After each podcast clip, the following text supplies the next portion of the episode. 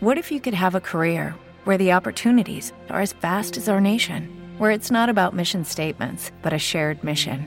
At U.S. Customs and Border Protection, we go beyond to protect more than borders from ship to shore, air to ground, cities to local communities. CBP agents and officers are keeping people safe. Join U.S. Customs and Border Protection and go beyond for something far greater than yourself. Learn more at cbp.gov/careers.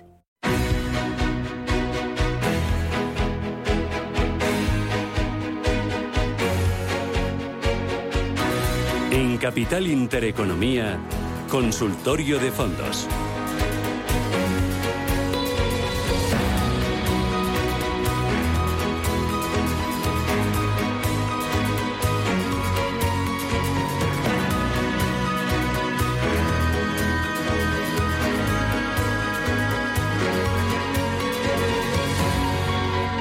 Con Gabriel López, que es CEO de Invertir. Gabriel, ¿qué tal?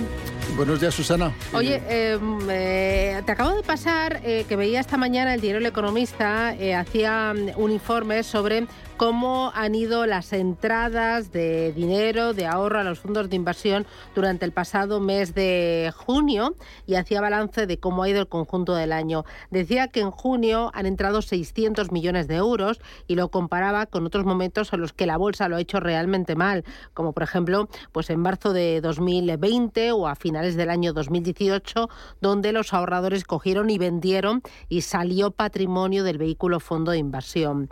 Eh, en total, 600 millones de euros en un contexto complicado porque el IBEX 35 en este periodo ha caído más de un 8% y el SP500 ha bajado en eh, el mes de junio más de 6 puntos porcentuales. ¿Cómo interpretas? ¿Por qué eh, sigue entrando dinero en el vehículo fondo de inversión con este, esta tormenta?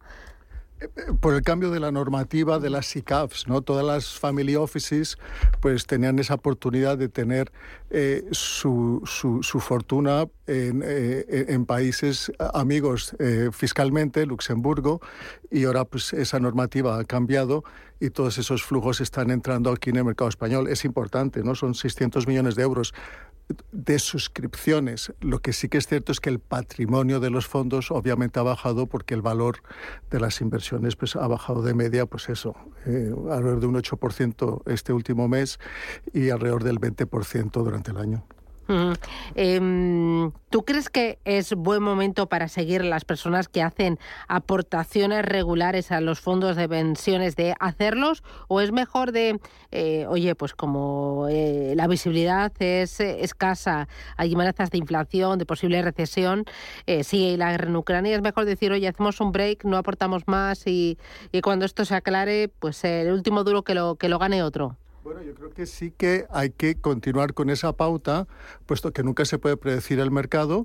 Estamos cotizando, en principio, eh, por debajo de la media de valoración en ciertos mercados, el americano no tanto, pero sí que hay que continuar con esta pauta, puesto que sí que nos estamos acercando al mínimo.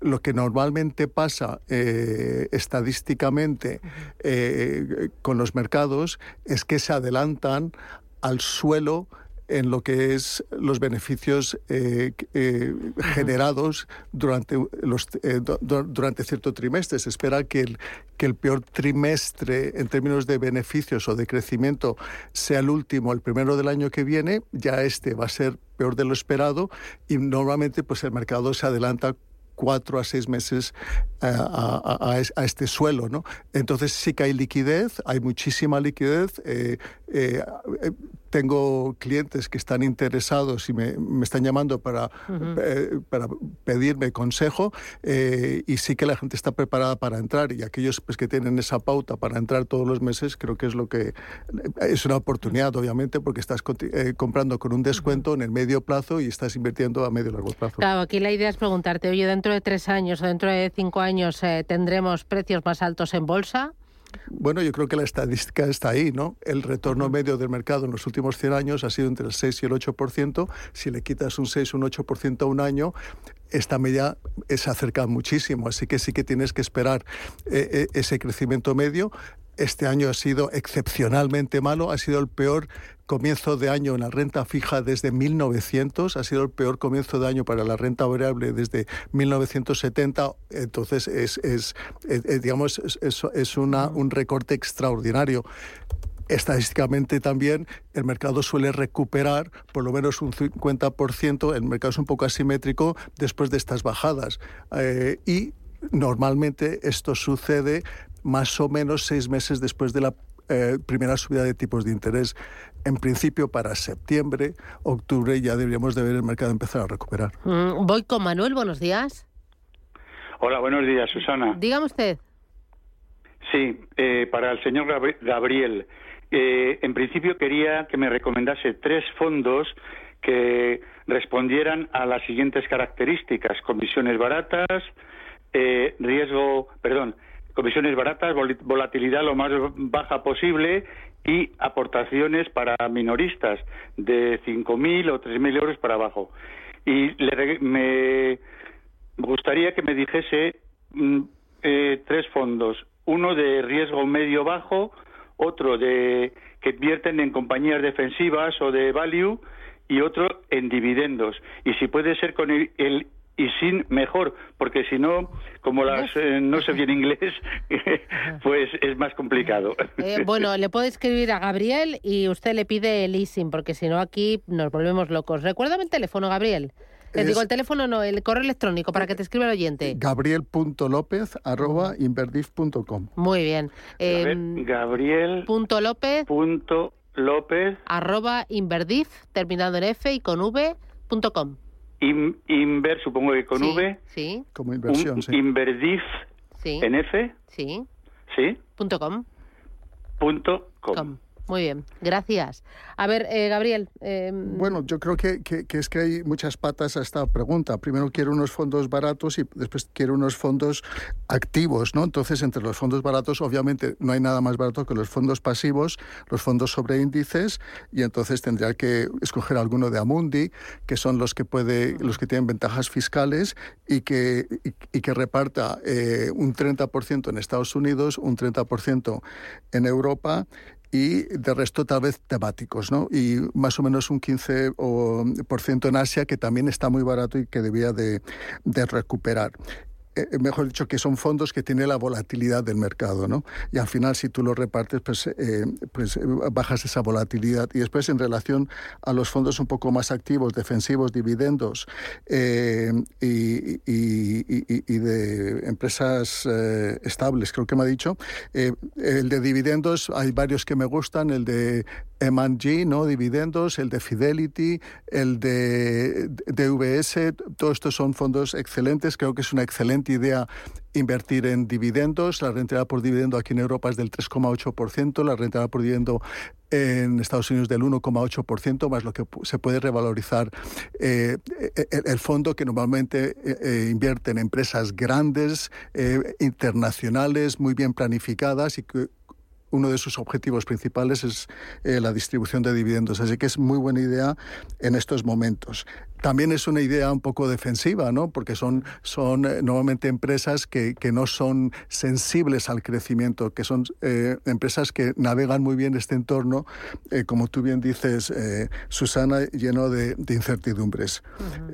y, creo que así, yo creo que con eso ya estaría. Muy bien, voy con notita de voz.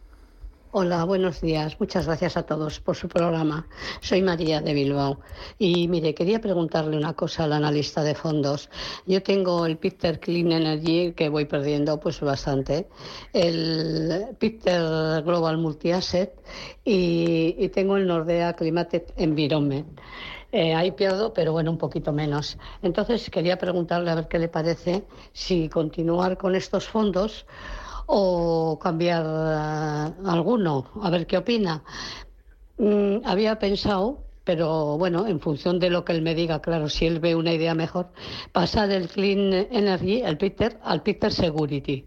a ver qué le, pasa, qué le parece el cambio o si él considera algún otro que, que podría ir mejor, pues que me lo recomiende. Muchísimas gracias a todos. Muchas gracias. Estupendo. ¿Qué dices? Bueno, yo lo que veo es que está muy centrada en lo que son las energías eh, verdes, ¿no? Eh, el Climatic de Nordea, el Pictet, eh, y, entonces sí que es cierto que han sufrido mucho por, por el tema de, del petróleo este año. Tampoco veo mala idea la inversión en el security de, de Pictet. Son fondos caros, ¿no? Porque la gestión de Pictet es, es por encima de la media. Es, complicado. Eh, son empresas que, tienen una visibilidad eh, de cara al futuro de generar eh, beneficios alta. el de seguridad, igual que las em, energías verdes, sobre todo que se benefician de todos estos presupuestos aquí en Europa y en Estados Unidos de transformación energética. no creo que sea un buen momento para hacer cambios. y yo esperaría que el mercado recuperase y a partir de ahí sí que hacer un cambio, eh, porque sí que está muy concentrado en un sector y tiene que diversificarse. Vale, voy con otra notita de audio. ¿Entra? Vamos. Hola, buenos días para el consultorio de fondos. Eh, mire, tengo el fondo Lake Mason CB Value a ACC en euros. ¿Qué le parece este fondo para estos momentos en los que estamos? Eh, no es mucha la cantidad que tengo puede ir bien. Gracias por su consejo y buenos días. ¿Qué dices? Yo creo que es una excelente inversión. Yo lo tengo en varias carteras eh, del, universo value en Estados Unidos. Es de lo mejorcito. Es, ah, además que, yo solo invierto en, gestores y gestoras que, me han demostrado que en el medio y largo plazo eh, tiene una cierta estabilidad en, producir eh, rentabilidad. Y Lake Mason es el caso, y este fondo de value sí que tuvo una racha mala en, justo cuando pues, el mercado estaba eh, al revés, en que se favorecía el growth, pero ahora mismo es una excelente idea en este entorno eh, económico de tipos altos, de inflación, de poco crecimiento, invertir en value, porque, puesto que son empresas eh, que producen beneficios con un buen margen, estable en el medio y largo plazo y lo que estamos buscando. Así que yo lo mantendría. Vale. Eh, antes hemos hablado de Pictet Asset Management y también de Nordea. ¿Cuánto, o sea, ¿a ti qué te pesa más cuando eliges un fondo de inversión? ¿La gestora? ¿La estrategia? Mm, ¿El asset allocation? ¿Cómo, cómo es tu proceso de selección de, de, o composición de las carteras para los clientes? Bueno, es que es, bastante complejo, ¿no? Yo ya llevo muchísimos años, vengo de, de estar en una mesa eh, en que le dábamos servicios a las grandes gestoras internacionales y entonces eh, pues siempre eh, empecé pues eso vendiendo la bolsa española y las acciones entonces lo más importante son la composición de la cartera de las empresas, ¿no? ¿Qué empresas tiene? Y después lo, empiezas a comparar esa cartera y ese fondo con otros similares y las empresas que tiene, cómo están distribuidos, cómo están, eh, en, qué sectores, cuál es eh, el riesgo que tiene, eh, cuál es el coste, si, más o menos se, se, complementa con otras partes de la cartera, se añade diversificación, la consistencia de la gestión en el medio y largo plazo, muchas variables. Hay ciertas gestoras que, que, que, están más, especializadas en ciertos sectores que en otros. Nordea, por ejemplo, está muy especializado en lo que es las energías verdes. Epictet pues está muy especializado en fondos temáticos. Eh, bueno, le, le, dedico bastante tiempo y, bueno, pues aquí lo importante es la consistencia en el largo plazo de los resultados. Muy bien. Voy con nota de audio. Buenos días, soy José de Madrid. Lo primero, enhorabuena por el programa y muchas gracias por la ayuda que nos brindan. Esta no es una consulta para para el consultor de fondos. Eh, quería saber la opinión sobre el Nordea Global Infraestructuras. Eh, si es el momento de quitarlo ya o, se podría mantener un poquito más. Y si es así, ¿a qué sector o a qué tipo de fondos se, lo podríamos cambiar? Gracias. Eh, infraestructuras es de, los, de los sectores que ahora mismo estoy recomendando, ¿no? Estoy recomendando energéticas, estoy recomendando salud, sobre todo, que es muy defensivo, y infraestructuras, que se parece un poco a lo que decía yo antes, ¿no? que las infraestructuras se benefician de todos estos fondos eh, estructurales eh, aquí en, Europa y en Estados Unidos, invierten en autopistas, invierten en ciertos proyectos pues, que tienen sus, sus retornos descontados en el medio de largo plazo y son excelentes inversiones en este entorno. Así que hay que mantenerle y hay que invertir en este sector. Eh, oye, ¿y sector salud? Que antes hablábamos con Bellevue. ¿Te gusta también sector salud? ¿Lo has mencionado? Excelente. A principios de año y el año pasado que empecé yo a subir en salud no me iba tan bien y ahora de todos los sectores que mejor bueno, hay pocos sectores que han ido bien este año en las inversiones, eh, pero uno de ellos es la salud y obviamente es donde hay que estar. ¿Por qué? Porque tiene crecimiento estable en el, en el largo plazo, todos queremos invertir en salud y es un sector que crece por sí solo. Mm, y entiendo que es transversal, ¿no? Eh, porque no solo es farmacia, sino que toca muchos eh, palos y toca la innovación y mucho de tecnología, ¿no? Porque ahora no se entiende la, salud sin la tecnología. Sí, sí. que por eso también puede ser un poco de value, un poco de crecimiento, ¿no? Sí, no, es un sector con unas perspectivas de transformación impresionantes. Eh, hasta, hasta las tecnológicas como Microsoft y, Amazon están invirtiendo en salud. Mm, muy bien. Pues Gabriel López, desde Inverde, fue un placer charlar contigo. Me lo he pasado pipa. Cuídate mucho y hasta la próxima. Un abrazo. Gracias, Susana. Adiós.